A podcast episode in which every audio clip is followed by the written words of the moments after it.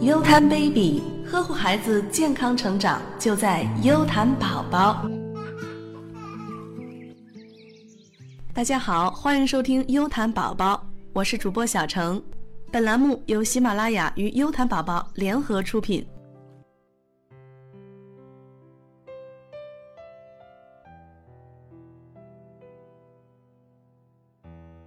新生儿常在断奶后打嗝，看着宝宝打嗝，妈妈很着急和担心。本期节目优谈宝宝就告诉你，新生儿打嗝如何解决，特别是新妈妈们了解新生儿打嗝如何解决，在宝宝打嗝时才能轻松应对。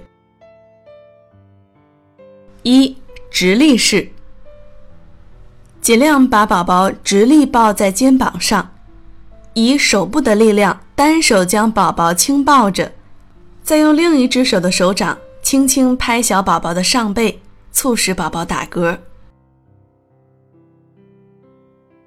端坐式，单手可能比较费劲，如果觉得直立式比较辛苦，可以考虑端坐式。首先，妈妈选定一个舒适的坐姿，让宝宝朝着自己坐在大腿上。妈妈一只手托着宝宝的头，另一只手轻拍宝宝的上背部。